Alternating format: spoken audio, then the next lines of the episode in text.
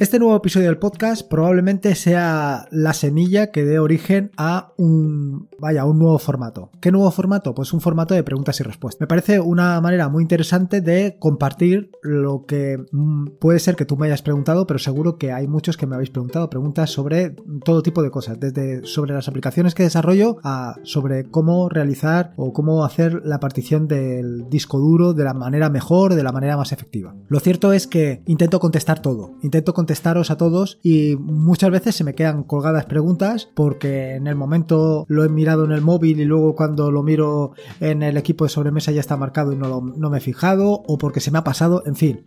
Y no quiero que esto suceda. Me parece una manera extraordinaria de dar, vaya, de dar salida a todo esto, porque es una manera de compartir. Compartir no solamente eh, las dudas de unos, sino las respuestas sobre las respuestas que surgen de esas dudas y nos pueden ayudar a todos. Creo que es un formato muy interesante. Claro, el problema de este formato es que no depende de mí solo. Yo puedo buscar la solución, incluso puedo preguntarte a ti la solución, en el caso de que me encuentre en una encrucijada o en un callejón sin salida, pero lo que no puedo hacer es em, responder a preguntas que no tengo. Y esta es una de las razones por las que probablemente no haya dado salida a esto, porque tenía miedo de no tener suficientes eh, preguntas para hacer este formato. Pero lo voy a intentar, de verdad que lo voy a intentar y creo que puede ser muy enriquecedor para todos. Así que, pues nada, vamos al primer episodio sobre preguntas y respuestas de Linux y todo lo que tiene que ver con esto.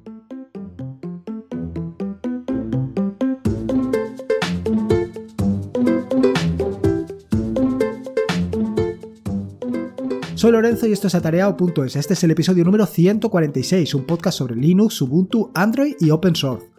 Aquí encontrarás desde cómo ser más productivo en el escritorio, montar un servidor de páginas web en un VPS, hasta cómo convertir tu casa en un hogar inteligente. Vamos, cualquier cosa que quieras hacer con Linux, seguro que la vas a encontrar aquí. Como todos los jueves, me gusta contarte en qué ando metido para que sepas exactamente lo que te vas a encontrar las próximas semanas o incluso los próximos días. Aunque seguramente te sorprendo de vez en cuando. Eh, lo primero, contarte un poco sobre los artículos. El primero de los artículos va sobre un paquete que se llama HTTP. No sé si, bueno, en las notas del podcast te lo dejo para que lo veas exactamente porque eh, es difícil de, a lo mejor sería HTTP o una cosa así. Pero bueno, no es más que un sustituto o una alternativa a wget y a curl, algo así entre medias. Al final no es más que una, una interfaz para relacionarte o para hacer llamadas HTTP. Y esto te va a venir fantástico, te va a venir fantástico ya sea que quieras hacer un script para ver el tiempo en tu localidad como para hacer pruebas eh, contra una resapi o para lo que tú quieras. La verdad es que va a funcionar, funciona de maravilla, es súper cómodo. Es como digamos eh, la aplicación esta que hay con interfaz gráfico Postman o la que utilizo yo Insomnia pero directamente para el terminal. ¿Esto qué ventajas tiene? Pues evidentemente tiene la ventaja de que lo puedes sistematizar, lo puedes automatizar, lo puedes, eh, vamos, lo puedes adaptar a tus necesidades como tú quieras. Por supuesto, el otro artículo tiene que ver con eh, BIM. Y en este caso te hablo sobre, eh, este nuevo capítulo de BIM, te hablo sobre la línea de comandos en BIM. La verdad es que después del capítulo anterior, después del capítulo sobre el lenguaje de BIM, ya todo lo demás me parece digamos, no sé cómo decirte, casi superfluo. No te, no, te sé decir exactamente la palabra que busco, pero, a ver, eh, el artículo este que escribí sobre el lenguaje BIM, la verdad es que me ha parecido espectacular. Sinceramente, no, por, no, tanto, no tanto por el artículo, sino por, por esto del lenguaje BIM. Me parece muy, pero que muy interesante. Me parece muy interesante porque es una manera mm, relativamente sencilla de eh, combinar una serie de verbos, una serie de nombres, una serie de... y ah, con pocos... vaya, con pocas palabras, puedes hacer casi cualquier cosa que te puedas imaginar directamente en BIM. Pero bueno, como no todo está en el lenguaje de BIM, también normalmente, pues, eh, o normalmente no, seguro, tienes que abrir un archivo. ¿Y cómo abres el archivo? ¿Cómo guardas el archivo? ¿Cómo te sales? Bueno, pues todo esto se hace a través de la línea de comandos. Y en este nuevo episodio del podcast, del podcast, del, de, en este nuevo tutorial, o en este nuevo capítulo del tutorial de BIM, pues te cuento exactamente eso, cómo gestionar eh, BIM con la línea de comandos. Luego, por otro lado, están las aplicaciones. Eh, como bien sabes, el compromiso era una, una aplicación por mes y estoy preparando, o más bien terminando, la aplicación eh, que lo que te va a permitir básicamente es lo que ya te adelanté en un artículo anterior sobre gestionar las pantallas externas en Linux. Bueno, pues lo que estoy haciendo es precisamente eso, una interfaz que te va a permitir eh, gestionar las pantallas externas. No solamente esto, sino que además te va a hacer alguna que otra cosa que probablemente te sorprenda. Pero eh, esto me lo voy a guardar para generar un poquito de misterio. Bueno, una vez ya te he contado todos estos rollos en que ando metido, los artículos que he publicado o publicaré, las aplicaciones y todas estas cosas, vamos al turrón. Vamos a todo esto de las preguntas y respuestas. Yo he recopilado algunas, no las he puesto todas para guardármelas para episodios posteriores, pero aquí te voy a sacar la primera de ellas. Y, es una pregunta que me suelen o me, me, suelen hacer muy a menudo, sobre todo por mis aplicaciones, ¿no? Que me dicen, oye, la aplicación no funciona. Claro, que tú me digas que mi aplicación no funciona, pues es decir, como, es como decirle al mecánico que el coche no arranca. Al final no sé exactamente. ¿Y qué es lo que hago yo? ¿Y qué es lo que puedes hacer tú? Por supuesto. Pues lo primero que tienes que hacer es iniciar la aplicación desde el terminal. Sí, así de sencillo, porque cuando inicias la aplicación del terminal lo que vas a ver es los errores que arroja. Y en función de esos errores, pues a mí me das una cantidad de pistas y probablemente tú también las verás em, con las que resolver el problema. Pero probablemente te estés preguntando, vale, bien, sí, ¿y dónde está la aplicación? Bueno, pues sí, esa es una buena pregunta. Pero tiene su solución. La solución es muy sencilla. Porque la aplicación, eh, tú lo que estás haciendo es iniciar un lanzador. Un lanzador desde el menú de aplicaciones, ya sea Linux Mint o desde el lanzador de aplicaciones desde NoMesel o lo que tú, desde donde tú lo hagas habitualmente. Muy bien, una vez has iniciado, eh, o sea, esa aplicación o ese lanzador se guarda normalmente en un directorio que es usr barras o user barra sar para applications y con extensión .dest. Por ejemplo, en el caso de My Weather Indicator, pues la encontrarás allí, usr barra sar barra applications barra myweatherindicator.desktop. Muy bien. Una vez allí, abres la aplicación, pero no lanzas la, no, no lanzas la aplicación, abres eh, ese lanzador. ¿Cómo lo puedes hacer? Lo puedes hacer directamente desde el terminal. Desde el terminal, eh, eh, utilizando CAT o utilizando BIM o utilizando cualquier otra aplicación, ves el contenido. Y en ese contenido verás que hay una línea que se llama exec. Bueno, pues ahí es donde encuentras la dirección del ejecutable. Una vez la hayas encontrado, lo tienes facilísimo. Simplemente es utilizas esa dirección del ejecutable y la corres desde el terminal, ya que estás en el terminal, ahí lo tienes. Y ves el error. Y en función de ese error, pues tomar las medidas que consideres oportunas. A lo mejor tú mismo verás que falta el archivo de configuración, o no lo encuentra, o falta algún. Eh, alguna librería, que es lo que normalmente sucede. Que si falta una librería es un error mío, evidentemente. Me lo tienes que decir para que lo incorpore en el. En, eh, para que lo incorporen en el paquete. Bueno, realmente no es para que lo incorporen en el paquete, sino más bien para decir que hace falta esa dependencia. De manera que cuando tú instales el paquete, por ejemplo, de My Weather Indicator, vendrá con todas las dependencias que necesite. Instalará todas esas dependencias. Y con eso ya lo tienes solucionado. Pero pueden ser otros problemas. De esta manera, de una manera súper sencilla, tienes cómo puedes resolver tú el problema o cómo puedes ayudar al desarrollador para que lo resuelva él. Luego, eh, por otro lado, eh, esta era una. Esta primera que te he comentado, pues es una pregunta genérica que espero que resuelva, mm, pues eso, muchas dudas genéricas. Ahora vamos un poco a dudas más personales o recomendaciones o ideas en función de los podcasts que habéis escuchado o de las cosas que puedas em, haber oído en, tanto en el podcast o leído. Uno me lo comenta Daniel y me habla sobre eh, un podcast que ah, comenté sobre las extensiones para Firefox. Y él nos recomienda varias extensiones adicionales a las que yo comenté. Una de ellas es para eh, aceptar por defecto los mensajes de cookies. Lo cierto es que mm, una vez acepta, o sea, una vez entras en una página web y aceptas los, los mensajes de cookies, esto ya no vuelve a aparecer nunca más. Eh, sin embargo, pues hay sitios donde o bien están mal programados, o bien tienen algún problema, o cualquier otro tipo de razón. O simplemente es que te da lo mismo, porque al final tienes que aceptar la política de cookies para poder ver la página web, y tu intención es ver las páginas web. Entonces, ¿para qué preocuparte de esto? Directamente, pues tienes una extensión que acepta por defecto todas las políticas de cookies. Luego, eh, también eh, Daniel nos ofrece o te ofrece a todo el mundo, a todos los que escuchéis el podcast, una alternativa a Dark Esta alternativa a Dark que es la, solución que propuse yo, que era simplemente para ver las páginas web en vez de en tonos blancos o en los tonos que vengan por defecto, pues para verlo en un modo oscuro, que actualmente es lo que se impone más que nada por el tema de, eh, la vista, para que no se canse tanto la vista, etcétera, etcétera. Y luego, por último, también eh, ofrece también, nos te comenta o comenta una solución para mostrar desde dónde se sirven las páginas web. Eh, se llama FlagFoss y lo que te pone es una banderita en un lado de la página o en la barra de herramientas directamente donde te indica de dónde se sirve. Esto ya es más curiosidad que cualquier otra cosa. La siguiente pregunta es relativa a los lectores RSS y esta pregunta la formula Jorge en referencia a una dos vaya dos lectores de RSS para el terminal. En concreto se llama de Newsboat y Newsbuter.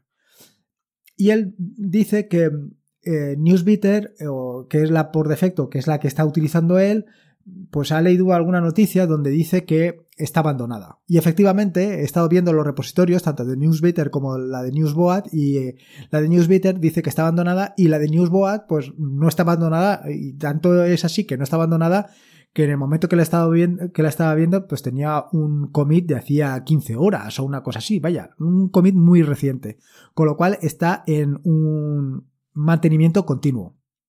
Decirte que Newsbot eh, no es más que un fork que, sobre el que se trabaja de Newsbeater. Probablemente Newsbeater eh, en su momento, pues el desarrollador ha decidido o decidió abandonarla y y este nuevo desarrollador pues ha decidido cambiarle el nombre por la razón que sea.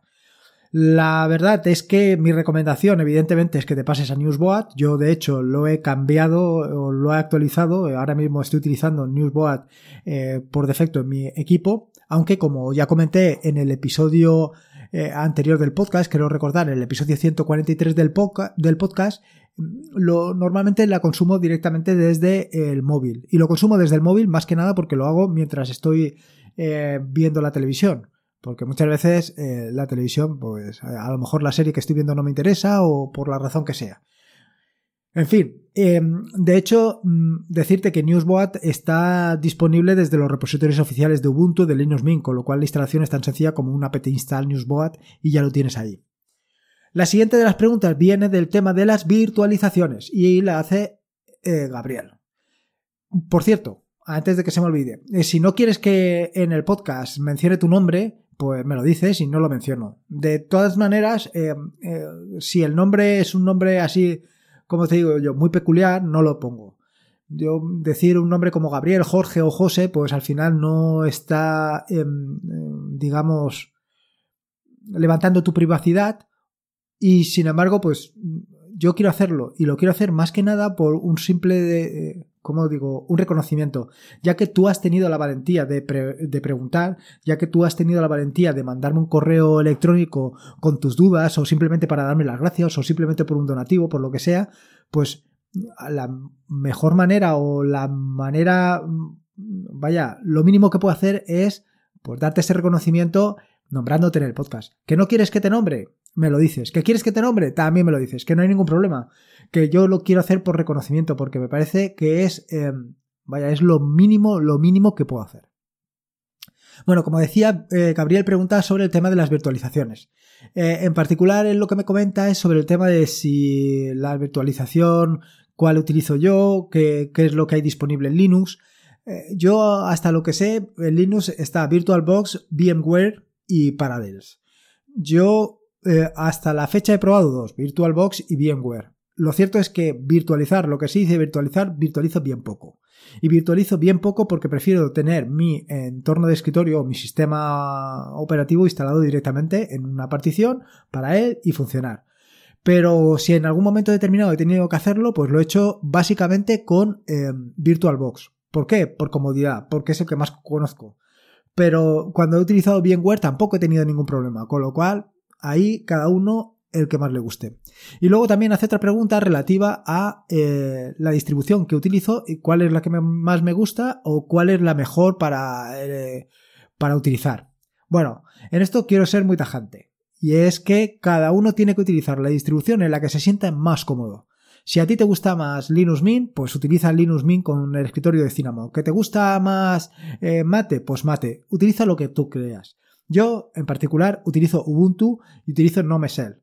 Pero lo cierto es que podría utilizar cualquier otra, me es igual. Lo que sí que soy bastante reacio es con el tema de la rolling release. En este caso, prefiero utilizar una eh, instalación como puede ser Ubuntu, donde no es rolling release, más que nada por la estabilidad, porque no quiero encontrarme con que eh, mañana cuando tenga que grabar Audacity, cuando tenga que grabar un nuevo episodio del podcast con Audacity, eh, hayan actualizado la versión de Audacity y no funcione. Eso no lo quiero. Entonces, para evitarme esos problemas, para evitarme esas sorpresas, pues la solución más sencilla es utilizar pues, una eh, distribución que no sea rolling release. Pero simplemente es por esa razón. Es por un tema de estabilidad del sistema. Nada más. Ahora, cada uno que utilice lo que mejor. Si a ti te funciona perfectamente el Linux Mint con Cinnamon o estás habituado a ese entorno de trabajo, a esa forma de, de funcionar, perfecto. Esa es tu distribución y ese es tu entorno de escritorio. Ahora bien, tengo que hacer una matización sobre todo esto, y es sencilla, y es que Aprende a utilizar la distribución y el entorno de escritorio que elijas. Eso es muy importante. Aprende sus atajos de teclado. Aprende cómo funciona su explorador de archivos. Aprende cómo funciona todo. ¿Y por qué? ¿Por qué te digo esto? Porque muchas veces em, pensamos que eh, una distribución o un entorno de escritorio es mejor que otro simplemente porque lo desconocemos. O un em, gestor de archivos es mejor que otro porque lo desconocemos. Sin embargo, yo con los atajos de teclado me muevo en cualquier distribución, en cualquier entorno de escritorio, en cualquier aplicación. Simplemente se trata de conocerlo, de conocerlo en profundidad. Por eso muchas veces pues nos vamos a un, eh, a un a un LibreOffice o a un Microsoft Office porque nos resulta cómodo. No, no te resulta más cómodo que utilizar BIM. Simplemente es que lo tienes ahí toda la vista y te crees que es mejor, que es más cómodo, más productivo y realmente no lo es. No vas a ser más productivo. Simplemente no lo conoces y tienes que conocerlo. Es fundamental conocer lo que utilizamos. Luego, em, otro, eh, indicarte, vale. Em, otra de las preguntas es referente a sobre Touchpad Indicator. Eh, la pregunta sobre Touchpad Indicator viene porque eh, ocultó el icono dentro de las opciones que tiene Touchpad Indicator, te permite ocultar el icono y el problema que tienes eh, de ocultar el icono es que pues que luego no, puede, no, no, no sabes cómo restaurarlo. Y es muy sencillo. Bueno, es muy sencillo, tanto en Touchpad Indicator como en la mayoría de las aplicaciones que yo desarrollo. Y es que simplemente tienes que borrar el archivo de configuración. En las notas del podcast te dejo un enlace para que encuentres fácilmente las eh, eh, dónde está el archivo de configuración y cómo borrarlo. Y un poquito abstrayendo la ruta que te he puesto para Touchpad Indicator, la puedes aplicar para cualquier otro, para My Weather Indicator, en fin, para lo que tú quieras. Verás que es súper sencillo. Otra de las preguntas eh, es referente a LM Sensor. Y esta pregunta la hace Antonio. Antonio dice que está utilizando LM Sensors para LM Sensors para monitorizar. madre mía, eh, no he acertado ni una de las letras de la palabra. Eh, para monitorizar la temperatura del CPU. La cuestión es que, pues, no le aparece. Bueno, decirte que LM Sensors es una herramienta que te permite precisamente hacer eso, monitorizar temperaturas, voltajes, eh, ventiladores y cosas de estas es muy sencilla de instalar porque se encuentra en los repositorios oficiales de la mayoría de distribuciones. Simplemente es sudo apt install lmsensors. Y una vez instalado, tienes que configurarlo. Muchas veces funciona por defecto, pero si no, la recomendación es que lo configures. Para configurarlo es utilizar eh, la instrucción que te dejo en las notas del podcast que es sudo sensors detect. ¿Que no te lo detecta? Bueno, pues tendremos que hacer otro nuevo episodio de eh, preguntas y respuestas y darle la respuesta a Antonio por qué no le detecta eh, la temperatura de CPU. Pero primero es probar esto. Por último, Leandro me ha hecho una pregunta referente a Todoist. Bueno, una pregunta no. Simplemente me ha comentado que él se ha pasado de Todoist, que era la aplicación que estaba utilizando él, a Microsoft To Do. Bueno, en este sentido, no quería dejar de pasar eh, sin contestar esta pregunta por el hecho de que yo estoy trabajando en pasarme de Todoist a, todo, a todo.txt.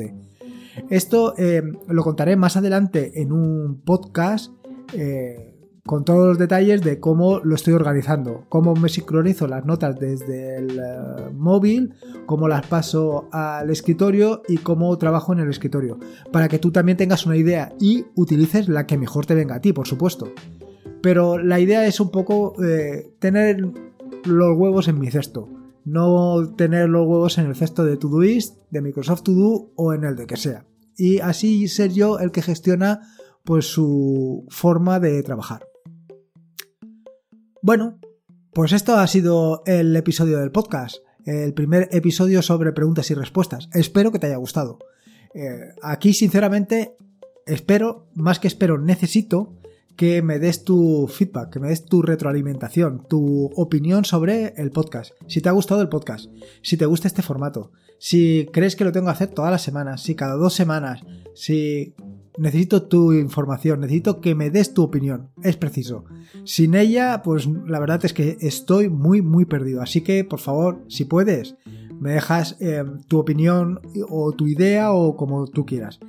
¿Cómo puedes hacerlo? Bueno, pues lo puedes hacer como tú quieras. Si puede ser a través de atarea.es barra contactar, es la manera más sencilla porque ahí me llega todo y y la mejor. Pero si no, por cualquier otro procedimiento lo recopilaré todo.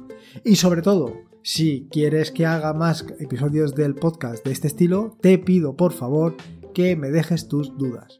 Porque sin eso, evidentemente, aunque quieras que haga nuevos episodios del podcast como este, no voy a poder hacerlos, porque no voy a tener.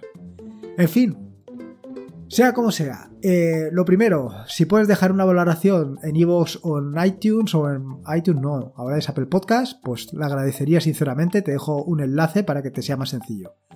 Y por otro lado, y como te digo siempre, recordarte que este es un podcast asociado a la red de podcast de sospechosos habituales, que te puedes suscribir a esa fantástica y maravillosa red de podcast en fitpress.me barra habituales.